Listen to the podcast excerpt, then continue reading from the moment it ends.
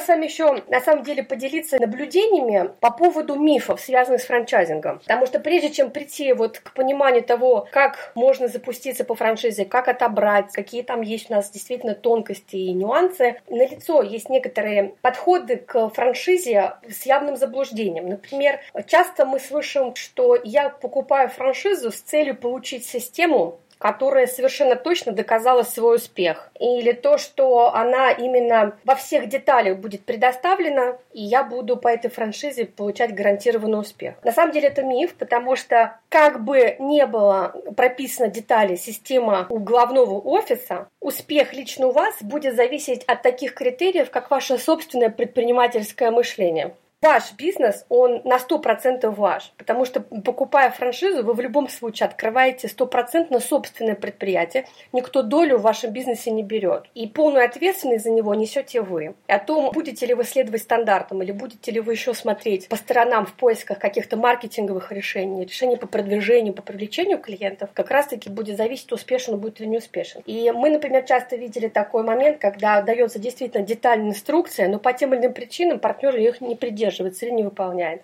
Поэтому рассчитывать на то, что это будет готовая система и только так можно получить успех, не совсем правильно. Еще очень часто такое есть мнение, что франшизы, они предоставляют устоявшиеся продукты и услуги. Устоявшиеся что значит? Что если в Москве или в Питере услуги продаются, то я привезу это сейчас к себе в Новосибирск, у меня тоже будут очереди. Это касается даже очень крупных известных брендов. Такой подход, что покупают, например, шоколадницу и думают, что вот у них сейчас точно это дело пойдет.